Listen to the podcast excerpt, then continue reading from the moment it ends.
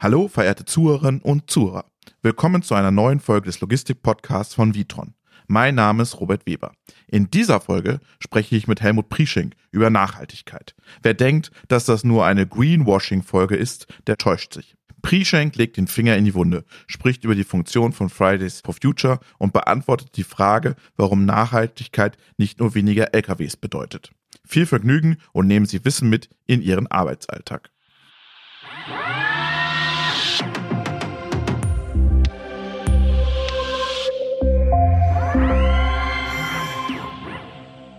Hallo Helmut Prieschenk, willkommen im Podcast, ein viel gesehener, viel gehörter Gast hier im Podcast.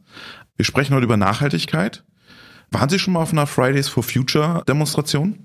Ich persönlich noch nicht. Das ist ja immer ein, ein, Thema, das sehr heterogen diskutiert wird. Ich bin der Meinung, dass solche Veranstaltungen Symptome sind, egal ob man es jetzt gut oder schlecht findet, Symptome sind, wo gewisse Mandatsträger das eigentliche Problem nicht lösen und dann kommen solche Themen zutage. Insofern äh, finde ich es interessant, äh, sowas zu beobachten. Auf der anderen Seite finde ich es schade, weil diese Themen dann oft zu sehr wichtig genommen werden. Also man spricht dann plötzlich mehr über die Veranstaltung Fridays of the Future. Man spricht darüber, gibt es Trittbrettfahrer, was machen die Lehrer und man vergisst eigentlich darüber zu diskutieren, warum machen die das eigentlich? Also dann kommt das eigentliche Thema, nämlich die Nachhaltigkeit, äh, gerät in den Hintergrund. Das finde ich etwas schade, dass dann dieses Thema selbst zu groß wird und dann alle drüber sprechen, was die Greta frühstückt. Das interessiert mich eigentlich überhaupt nicht, sondern es geht eigentlich um das Thema Erde. Und da äh, muss ich sagen, dass man sich dann wieder zurücknehmen sollte und sagen sollte, um was geht es. Dann werden auch diese Veranstaltungen wieder relativiert und dann kann man das Kernproblem diskutieren. Ihre Kunden, ich war letztens auf einer Veranstaltung, da war der Edeka, der Rewe, alle Großen da, dem macht das richtig Sorge, weil die sagen, das sind die Konsumenten von morgen. Und wenn wir da kein Angebot für die haben, dann haben wir ein dickes Problem in unseren Supermärkten. Absolut. Man muss sich auf dieses Thema einstellen, aber wie gesagt nicht auf die Veranstaltung, sondern auf die eigentliche Thematik, nämlich zum Beispiel Nachhaltigkeit, nämlich das Thema Waste, also Abfall. Wie schaffen wir es, dass wir in einer, wenn wir jetzt wieder auf unsere Branche gehen, in einer Supply Chain vernünftig arbeiten, um weniger Abfall zu produzieren? Solche Dinge. Wie ist es mit dem Thema Nachvollziehbarkeit von Lebensmitteln? Wo kommt diese Dosenmilch her? Von welchen Bauern? Von welcher Kuh? So weit geht's dann teilweise. Also diese Antworten muss man dann geben. Und ich glaube, da sind wir äh, genau am richtigen Punkt dann. Was machen Sie denn dann? Was kann ein Unternehmen wie Vitron da leisten?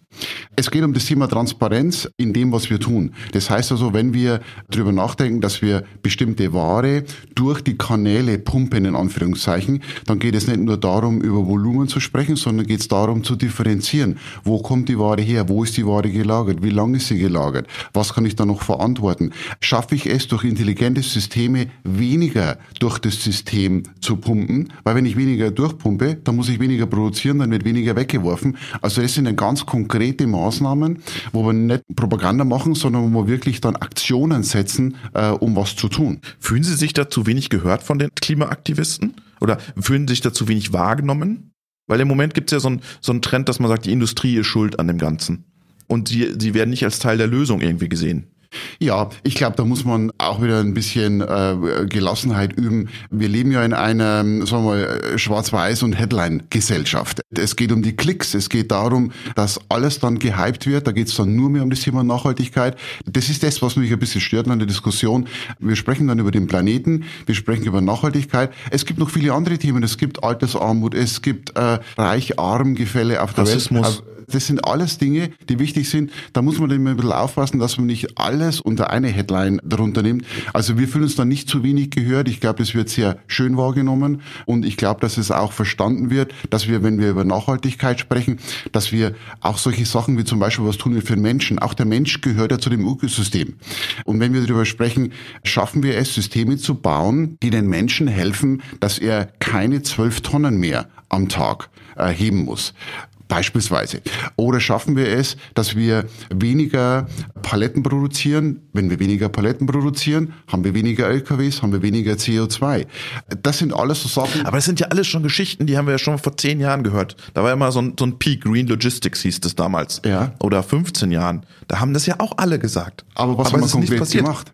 Das ist das Thema. Was haben wir konkret gemacht? In dem Moment, wo wir drüber sprechen, das wäre schön, ist es wunderbar und ist eine Headline. In dem Moment, wo wir aber sagen, konkret, und das ist es, was wir heute tun, wir reduzieren konkret die Lkw-Transporten bei Lebensmitteleinzelhändlern um 10 Prozent. Das ist nicht vor 20 Jahren passiert, das passiert jetzt. Das sind konkrete Aktionen. Oder dass wir jetzt sagen. Ist das äh, jetzt, weil jetzt die Technologie da ist oder jetzt, weil der Druck so hoch ist? Beides. Ich glaube, es kommt beides zusammen. Zum einen ist natürlich der Leidensdruck da. Wann reagieren Menschen? Menschen reagieren nur, wenn der Leidensdruck groß genug ist. Haben sich Menschen in einem Auto angeschnallt, äh, nach dem Motto, es ist vernünftig, sich anzuschnallen? Nein. Wann haben sie sich angeschnallt? Als es ein Gesetz gab. Als es 7,50 Euro kostete. Es gibt so einen schönen Spruch, der Mensch lernt dazu, die Menschheit nicht. Ja, leider stimmt das, glaube ich. Und äh, da kann man dann auch wieder über das Thema ähm, Ökosystem und Nachhaltigkeit sprechen. Der Mensch selber, der hat, glaube ich, die äh, kognitive Fähigkeit, sowas umzusetzen, aber die Menschheit als, als, als Masse tut sich da schwerer. Ich glaube, dass das um mal für die Frage zurückzukommen, auf der einen Seite der Druck ist, aber der ganze Druck nützt nichts, wenn du keine Lösungen hast. Jetzt haben wir Lösungen, wie zum Beispiel Maschinen, wie zum Beispiel Daten. Es gab keine Data Lakes vor 20 Jahren, die gibt's jetzt. Wenn ich jetzt, und das konkrete Beispiel haben, haben wir, dass ein Kunde sagt, ich möchte bei dieser Dosenmilch, möchte ich wissen, von welcher Kuh Warum will er das wissen? Weil er. Weil der Konsument das wissen will? Weil der, der, Konsument, ja, ja. Weil der Konsument verstehen möchte, und jetzt sind wir wieder bei den Kollegen, äh, die da auf der Straße sind, von welcher Kuh die Milch kommt. Ob das sinnvoll ist, das, das steht man gar nicht zu, das zu beurteilen. Aber wir haben den Marktanspruch anscheinend.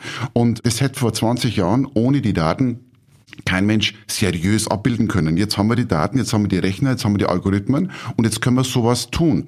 Äh, wie gesagt, ob das sinnvoll ist, ob das wirtschaftlich ist, ob man das haben muss, das bleibt jedem selber überlassen. Aber jetzt haben wir die Möglichkeiten. Das heißt, Ihre Kunden geben auch den Druck weiter? Also Ihre Retailer, die sagen, lieber Vitron, lass dir was einfallen? Absolut, absolut. Und die gehen auf das Thema Nachhaltigkeit wirklich in die Dimensionen. Wir brauchen natürlich einen Konsumentennutzen, wir brauchen einen Nutzen für den Menschen und wir müssen uns überlegen, was tun wir für die Umwelt. Ich gebe das Beispiel Plastik. Ist auch eine interessante Diskussion, wo die einen sagen, Mensch, lass doch in Gottes Namen das Plastik an den Paletten, das hilft doch. Und andere Kunden sagen, wir verbieten Plastik in unserem Verteilzentrum. Lasst euch was anderes einfallen. Ich habe es beim Spar in Wels gesehen. Da ist das Thema, dass das OPM, da werden ja dann die Paletten sozusagen nochmal mit Folie ummantelt, dass der sagt, ich will das raushaben. Korrekt. Und es ist beim neuen Projekt auch so, das Spar ist nur ein Beispiel, dass der sagt, wirklich schwarz-weiß, ich verbiete es ich lasse es nicht mehr zu. Und damit setzt er natürlich einen Innovationsprozess in Gang, wo man sagt, okay, jetzt muss man überlegen, wie tue ich das? Und zwar nicht nur technisch, sondern es muss auch natürlich dann wirtschaftlich abbildbar sein. Weil ich kann ja nicht irgendwas aufstellen, Forderungen aufstellen, die kein Mensch am Ende bezahlen kann. Da gibt es jetzt so unterschiedliche Ansätze von alternativen Folien über ich lasse die Folie weg und nehme andere reusable Themen. Aber da ist ein Prozess im Gange. Aber das ist, wie gesagt, wieder nur ein Beispiel, wo wir das ganze Thema Nachhaltigkeit einfassen kann. Und das ist das Schöne jetzt äh, in unserem Fall. Wir sind ja Nachhaltigkeit gewohnt. Witron ist ein Familienunternehmen, wo der Herr Winkler im Prinzip das Thema Nachhaltigkeit und Langfristigkeit immer vorne angestellt hat. Also wir waren nie ein Quartalsdenken-Unternehmen, sondern haben immer schon versucht, was bedeutet es eigentlich in 10, 20 Jahren? fürs Unternehmen, für Kunden, für Mitarbeiter. Und aus der Denke tun wir uns jetzt ein bisschen leichter, auch solche Themen anzugehen. Aber von selber kommt nichts, habe ich das Gefühl jetzt. Also so wie es gestellt haben, es kommt Druck vom Kunden, aber dass Sie zum Kunden sagen und sagen, hey, ich habe eine Idee, wie du das sozusagen nachhaltiger gestalten kannst, oder gibt es auch den umgekehrten Weg? Beides. Also es geht von beiden Richtungen aus. Also man befruchtet sich ja da äh, gegenseitig. Das eine ist, es gibt technische Möglichkeiten, wo wir praktisch im Innovationsprozess sehen, Mensch, da kann man irgendwelche Dinge anders machen. Beispielsweise, dass wir ohne Umverpackungen die Ware reinbekommen ins Verteilzentrum und da einen Prozess Schritt komplett überspringt. Das ist eine Innovation von uns gewesen. Da sind wir auf den Kunden zugegangen und haben gesagt, Mensch, wir müssen uns mit eurem Vorlieferanten zusammensetzen. Warum packt der die Ware ein und ihr packt es wieder aus? Kann man sich nicht dieses Umverpacken komplett sparen? Dann kommt dieser Innovationsschritt von uns. Auf der anderen Seite kommt der Kunde und sagt, ich möchte kein Plastik mehr. Oder es gibt eine Technologie, die es vorher nicht gab, wo man irgendwas aufschneiden kann mit Laser, mit was auch immer für Technologien. Die Möglichkeit gab es vorher nicht. Und wenn solche Themen dann auf dem Markt sind, können wir wieder überlegen, passt es in unser Portfolio und können wir damit irgendeinen Nutzen liefern. Also ich glaube, man muss da wirklich von beiden Seiten rangehen. Glauben Sie, dass durch Technologie dieses Nachhaltigkeitsziel erreicht wird oder braucht es auch Regelungsmechanismen? Ich glaube, dass die Regeln irgendwann einmal kommen, um Qualitätsstandards zu halten, um Einheitlichkeiten reinzubringen, damit nicht Wildwuchs entsteht, weil man braucht dann auch wieder wie beim Handystecker, ja, äh, wäre es schön, wenn man irgendwie einen Standard hat, wo, wo es jetzt 17 verschiedene gibt, sondern wo man dann sagt, okay, können wir uns dann bitte auf irgendwas einigen. Es gibt ja irgendeine Maschinenrichtlinien, Normen und Gesetze, äh, Sicherheitsthemen. Also da braucht es dann, glaube ich, Regelungen.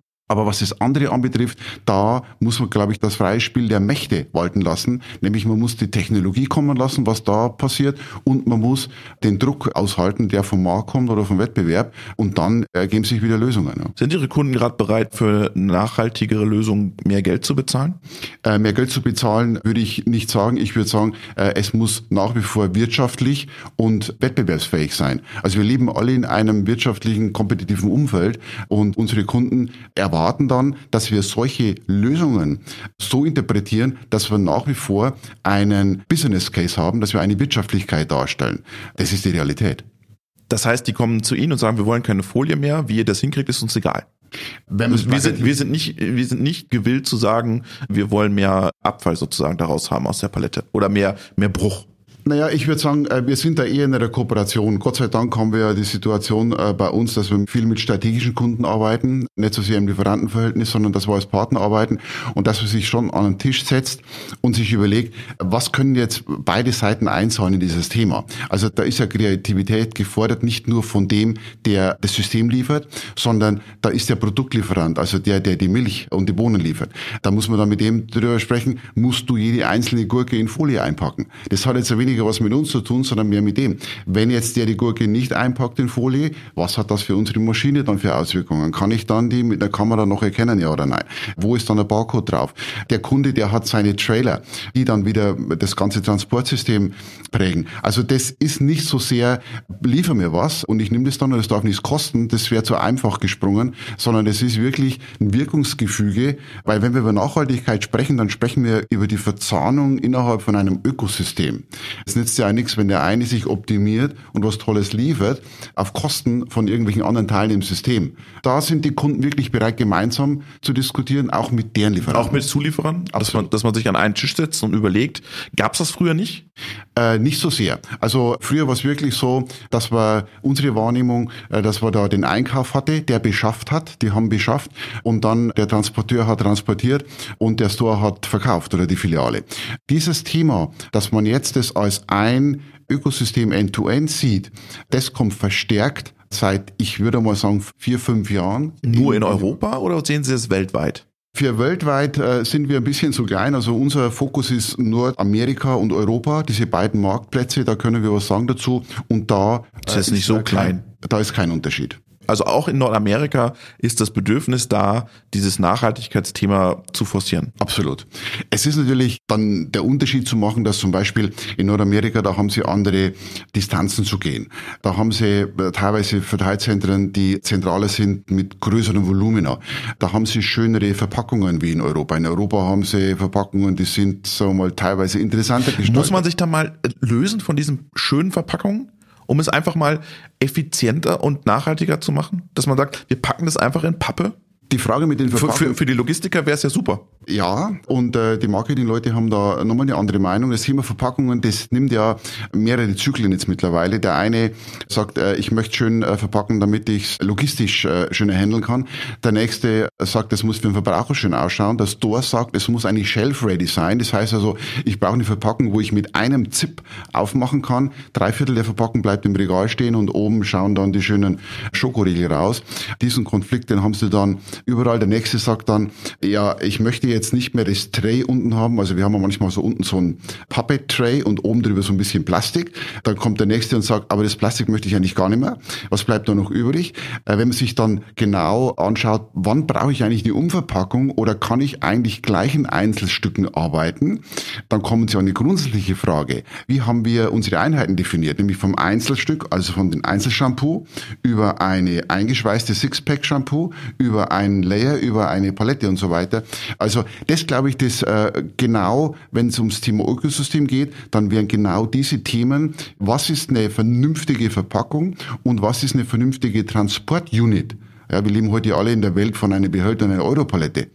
wir beide wissen nicht, ob in zehn Jahren das die most intelligent solution ist, ja. Was könnte das sein? Haben Sie eine Idee? Wir diskutieren über das Thema, dass man da gegebenenfalls, wenn man über intelligente Nachschubprozesse im Store nachdenkt, dass man von dem Thema Schwarz-Weiß, ich habe entweder eine äh, Palette oder einen Behälter, äh, sich möglicherweise lösen muss und das, das Problem anders interpretieren muss. Ja? Also wie gesagt, wir arbeiten an dem Thema. Was, was ist das denn? Jetzt sagen Sie, wir arbeiten an dem Thema. Woran arbeiten Sie denn? Was ist denn da so, ein, so eine Idee? Na, die Idee ist, dass Sie nicht nur in Schwarz-Weiß Cases und Eaches denken. Also zusammen? Sondern dass Sie eine integrierte Transporteinheit haben, wo Sie flexibel je nach Anforderung des Stores oder des Shelfs die Ware liefern. Also ich, ich gebe ein Beispiel. Es gibt heute Definitionen, wo Sie eine bestimmte SKU, sagt man auf Neudeutsch, einen Artikel entweder in Case, in einer Umverpackung zum Store liefern oder in einem Einzelstück, in einem Each.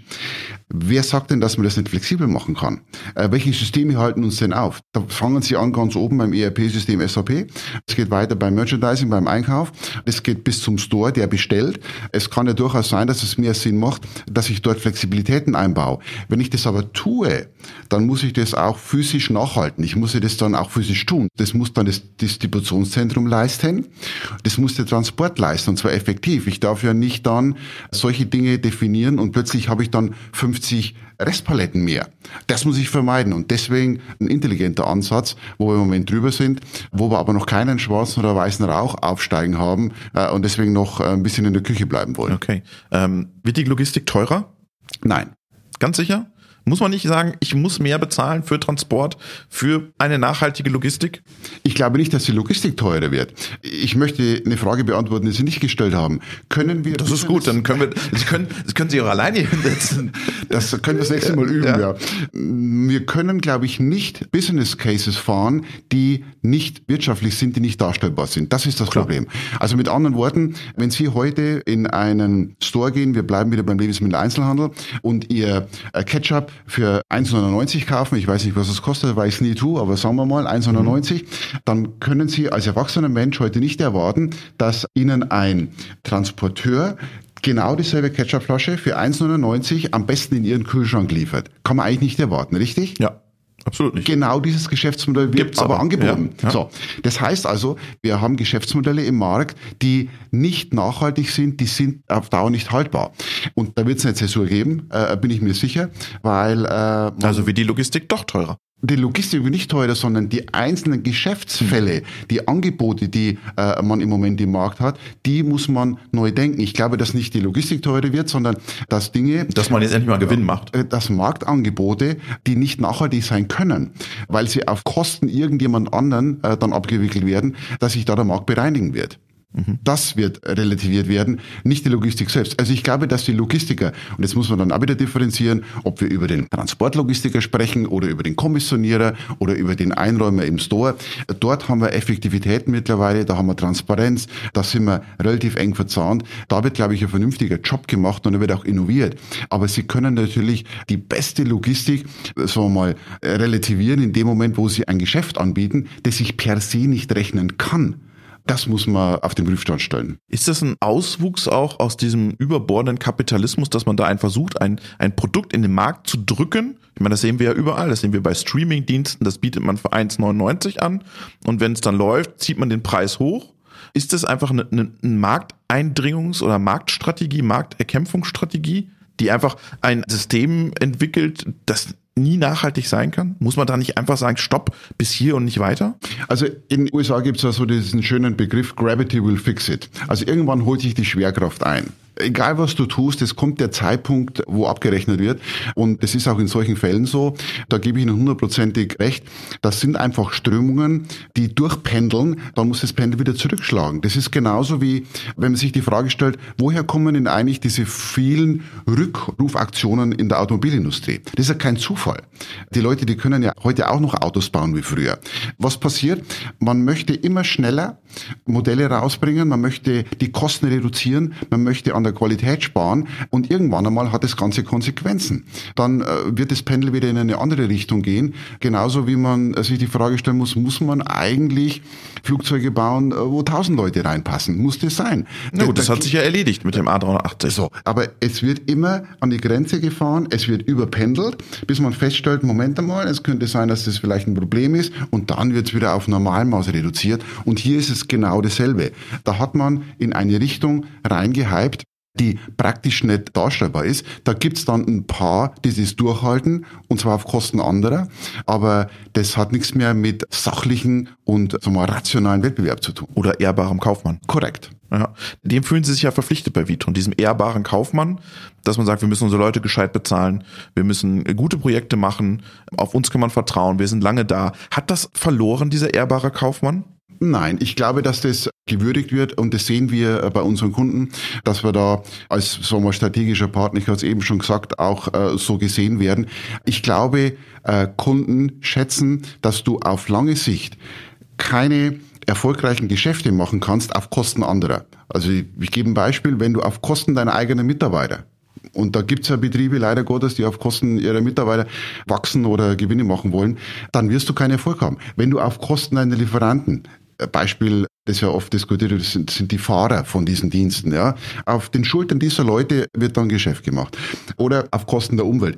Immer dann, wenn du auf Kosten anderer. Und dann kommt so eine Bewegung, die verändert dann korrekt, das Spiel. Ja. Korrekt. Das ist dann das, weil der, äh, weil der gesunde Menschenverstand nicht ausreicht kommen solche Symptome, äh, die dann praktisch den Leidensdruck verstärken. Und das ist ja das, was ich schade finde. Äh, für mich sind solche Themen wie Fridays Future sind wie, ich sage jetzt mal, wie so äh, Feuermelder, Rauchmelder, ja, die für sich wichtig sind, aber muss dann schon wieder aufs Feuer schauen und nicht sich mit dem Rauchmelder beschäftigen. Und man muss natürlich auch hinhören dass sich was verändert. Ja. Es gibt so ein schönes Zitat von Einstein, der da sagt, es braucht eine andere Art von Denke, damit die Menschheit weiterleben kann. Das ist schon ein paar Tage her, wo der das gesagt hat. Aber das ist meiner Meinung nach aktueller denn je. Da haben, glaube ich, viele den Schuss noch nicht gehört glaube ich, viele haben einander verstanden, wenn wir über das Thema Nachhaltigkeit sprechen, dass wir nicht warten können, bis das System kippt. Also bei dem Thema Business Case zum Beispiel, mit dem, äh, Sie bekommen dann das Ketchup für 1,99 und es ist eigentlich nicht darstellbar. Das System kippt ja irgendwann einmal, weil es heißt, ja, das können wir nicht mehr machen. Wir verlieren zu viel Geld und dann werden diese Dinge zurückgefahren. Das können wir aber bei der Erde und bei unserem Ökosystem nicht abwarten, weil es keinen äh, äh, Weg zurück gibt diese Fridays for Future jungen Menschen, die sollen ja irgendwann hier bei Vitron arbeiten. Korrekt. Wenn sie nichts tun in Nachhaltigkeit, dann kommt hier keiner mehr hin. Ist eine so eine These, dass man Fachkräftemangel nicht lösen wird, wenn man sich nicht nachhaltig als Unternehmen auch aufstellt, weil die jungen Leute schauen in Zukunft genauer hin, was tut das Unternehmen. Korrekt. Macht Ihnen das Sorge? Nein, ich glaube, dass das äh, sogar ein Differenzierungsmerkmal sein kann. Wie schon gesagt, äh, wir sind, was das Thema Familienbetrieb, Nachhaltigkeit, Fokussierung auf Menschen, die Menschen machen den Unterschied. Das war schon immer das Mantra vom Herrn Winkler. Und da sind wir so was sehr Ist das das Revival der Familienunternehmen? Glauben Sie daran? Ja, absolut. Dass die Konzerne ein größeres Problem kriegen werden als die Familienunternehmen? Ich glaube, die Konzerne müssen sich selbst neu interpretieren. Also ich bin der Meinung, dass Konzerne langfristig sich als Wirkungsgefüge von unterschiedlichen kleinen Einheiten, die dann wieder Familienunternehmen sind, interpretieren müssen. Ich glaube, in dem Moment, wo es in Richtung anonymer Global Player geht, erreichen sie den einzelnen Menschen immer schwieriger und dann sind sie ein, sagen wir mal, ein MeToo-Mitarbeiter äh, und dann ist die Frage, was trage ich eigentlich dazu bei? Immer schwieriger zu beantworten. Wir haben gerade über das Thema Sinn gesprochen. Was hat, was hat ein Unternehmen für einen Sinn? Ich sage es einmal zu unseren Kunden, wenn die die Frage stellen, was, was, was habt ihr eigentlich für eine Daseinsberechtigung für einen Sinn, dann ist unser Sinn ja nicht, dass wir Software entwickeln oder dass wir eine Kommmaschine zusammenschrauben. Das ist eine Tätigkeit die wir tun und eine Fähigkeit. Der Sinn von unserem Unternehmen ist, dass wir einen Kundennutzen liefern, dass wir was für die Umwelt tun, dass wir für die Menschen was tun sprich Ergonomie, sprich Einräume und so weiter. Und dass sie Gewinn machen. Dass wir einen Gewinn machen, das ist kein Sinn, sondern das ist die Voraussetzung, dass wir weiterhin Sinn stiften können, überleben können. Der Gewinn ist nur ein bisschen zum Zweck. Der Sinn ist, dass wir einen Das Beitrag ist aber auch eine leisten. ganz neue Also das, das wäre jetzt eine ganz neue Denke. Das gab's ja, also in 80er und 90er war ja der Gewinn im Fokus. Ändert sich das gerade so? Ich Wenn, wenn Sie Ihre anderen CEO-Kollegen sich anschauen in, der, in der Branche, denken die alle so? Ich kann nicht intelligent darüber sprechen, was andere CEO-Kollegen denken. Aber man unterhält sich doch mal. Aber haben Sie das Gefühl, da ändert sich was? Ich, ich verstehe die Landschaft so, dass, und da muss man jetzt dann wieder wahrscheinlich unterscheiden zwischen Kulturen, zwischen Nationen und zwischen kleinen Großunternehmen, dass in dem Umfeld, wo wir uns bewegen, und über das können wir sprechen, dass dieses Thema Gewinn ein Mittel zum Zweckcharakter hat oder bekommt und dass die, die Frage, was für einen Sinn habe ich als Unternehmen, massiv auf das Thema, welchen Beitrag leiste ich für Menschen, für Umwelt, für Kundennutzen. Natürlich darf man den Kundennutzen, wir sind nicht naiv, darf man nicht außer Acht lassen. Wir sind ja hier kein Wohlfahrtsverein, sondern wir sind ein Wirtschaftsbetrieb. Aber das kommt da ganz massiv mit rein. Und warum ist es so wichtig? Der Mitarbeiter, der buchstabiert das dann wieder runter auf sich und sagt, was habe ich eigentlich hier für einen Beitrag zu leisten? Also ein Mitarbeiter, der ist ja nicht dadurch happy, dass er sagt, ich mache tolle Software. Das ist jetzt wirklich nicht sexy. Aber in dem Moment, wo wir mit den Mitarbeitern gemeinsam Systeme kreieren können, wo wir 40 Prozent der finnischen Bevölkerung mit Lebensmitteln versorgen, und zwar auf eine Art, die nachhaltig ist, dann hat das Sinn und da leistet er seinen Beitrag. Das ist doch etwas, was wir als Menschen brauchen. Jeder braucht doch etwas, was ihn antreibt. Schauen Sie her, wir haben Menschen, die sind im privaten Bereich tolle Gärtner. Das sind Familienväter. Die bauen Häuser, kreativ ohne Ende, weil die da einen Sinn drin sehen. Aber hat man das zu lange nicht gesehen in den Unternehmen, dass man den Mitarbeitern auch sinnstiftende Aufgaben geben muss? Es gibt ja auch Leute, die kommen einfach nur zum Unternehmen und sagen, ich will hier Geld verdienen, weil ich am Ende des Monats meine Überweisung bekomme und mein Sinnstiftendes für mein Leben hole ich mir im Fußballverein, in dem ich eine E-Jugendmannschaft. Also es gibt ja solche und solche. Also Das wird es auch heute noch geben. Und nochmal, wir sind ja hier keine Schule oder Kirche, wir Ja. sind eine Firma. Genau. Wir dürfen äh, die Leute nicht bevormunden. Aber äh, wir sehen halt in unserer Belegschaft, und wir sind jetzt 4000 Menschen aus 50 Nationen, damit haben wir einen relativ vernünftigen Mix. Da sehen wir, dass Menschen schon den Anspruch an uns als Firma haben. Und das ist jetzt nicht nur die letzte Generation. Wo sind wir gerade? XYZ? Ich, weiß, es nicht mehr. Fängt es eigentlich wieder bei A an dann? Äh, Das ist eine gute Frage. Ich würde jetzt äh, sagen Z1, Z2, Ah, okay. Z3. Aber wir verstehen das von solchen und von den, äh, wie sagt man, von den Leistungsgewandelten, also von den Älteren darf man glaube ich nicht sagen, die die Frage stellen, der Kegelverein ist super, Fußballverein auch, aber ich verbringe, und das ist jetzt der entscheidende Punkt, ich verbringe die meiste Zeit meiner Wachzeit als Mensch, also vor der Verrentung, nicht im Kegelverein, sondern mit meinen Kollegen. Das ist das, was ja eigentlich unsere Stimmung und unsere Befindlichkeit sehr stark prägt, das ganze soziale Umfeld. Deswegen kommen die Menschen schon zu uns und sagen, Urlaub ist super, äh, sechs Wochen und Kegelverein wunderbar, aber äh, die meiste Zeit verbringe ich hier gemeinsam mit meinen Kollegen, gemeinsam mit meinem Chef. Das ist ja die Achillesferse dann. immer der Chef ist die Achillesferse. Absolut, absolut wichtig. Aber da müssen wir dann schon darauf achten, dass wir dort einen Sinn haben. Und äh, das hört nicht auf bei dem Thema, wir müssen da Obstkörbe aufstellen. Das reicht dann nicht. Die Leute sind ja nicht dumm. Die wollen dann schon in einer tieferen Dimension verstehen, was mache ich eigentlich? Wo ist mein Beitrag? Wo geht die Reise hin? Und das ist anstrengend. Da muss man sich bücken. Da muss man sich Gedanken machen drüber. Das ist aber auch meiner Meinung nach was ganz Tolles, weil man sich mit solchen Themen wieder differenzieren kann von Unternehmen, äh, äh, die einen anderen gibt. Fokus haben. Hier gibt's auch keinen Kicker bei Vitron. Oder habt ihr einen Kicker? Wir haben Kicker überall. Auf allen Baustellen haben wir Kicker. Letztens hat mich mal ein Kollege gefragt, habt ihr eigentlich auch Homeoffice bei Vitron? Und dann habe ich scherzhaft gesagt, natürlich, jedes Wochenende. Also wir haben da, wir haben da einen relativ großen Freiheitsgrad. Wir haben sogar irgendwo einen Kicker stehen, aber Sie mich jetzt nicht wo. Das Interessante ist aber, dass wenn wir mit uns mit Mitarbeitern unterhalten, dass sich die gar nicht mehr so sehr von, ich möchte da eine Kuschelecke und ich möchte da einen Obstkorb und so weiter, einen Fitnessraum, das haben wir mehr oder weniger alles, vielleicht nicht ganz so bunt wie die digitalen Freaks, aber da sind die Leute fast schon drüber hinweg, sondern gehen mehr auf die Themen und auf die Inhalte und weniger auf die Äußerlichkeiten. Das wäre ja auch dann die Bestätigung für diese neue Generation, die Korrekt. da kommt. Korrekt. Die sagt, wir hinterfragen das, was ihr uns da erzählt. Korrekt. Dass diese neue Generation, die da kommt, viel mehr sagt, was ist denn wirklich dahinter? Was erzählt der Prischenk denn da? Da schaue ich mal rein. Ist das so wirklich bei dem?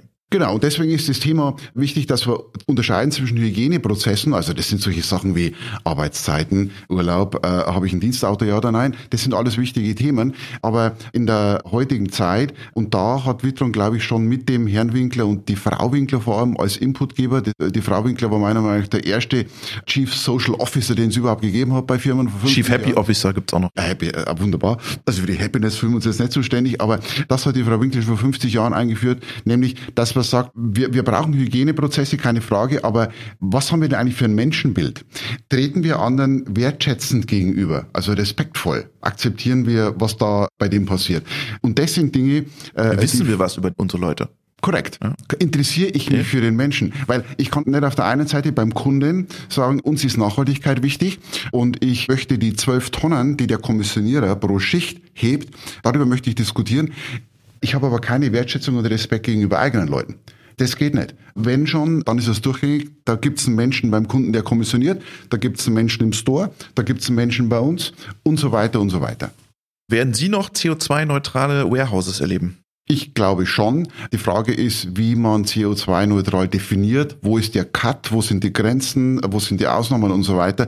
Aber ich glaube, dass es gar nicht so, so wichtig ist, ob die Erfüllungsgrade zu 90 oder 100 Prozent ist. Ich glaube, wichtig ist, dass wir zum einen einmal in die Richtung gehen, da bewegt sich was, aber bin wieder bei äh, dem ersten Punkt Hype- und Klickgesellschaft. Wir müssen, wenn wir solche Themen haben, einfach wieder die Balance finden zwischen, das ist wichtig, da müssen wir folgen, aber es gibt auch dann wieder andere Sachen. Äh, ich plädiere immer für den zweiten Blick. Man muss dann auch andere Themen anschauen, die wir auf der Welt noch zu stemmen haben, nicht nur auf das eine fokussieren, weil dann kommen wieder andere Dinge unter die Räder und so hypen wir uns von einem zum anderen und das ist äh, nicht so mein Thema. Glauben Sie, dass wir durch diese weltweiten Ströme, die wir ja haben und dass wir wissen, das verursacht sehr viel CO2, dass wir wieder eine Lokalisierung von Produktion bekommen?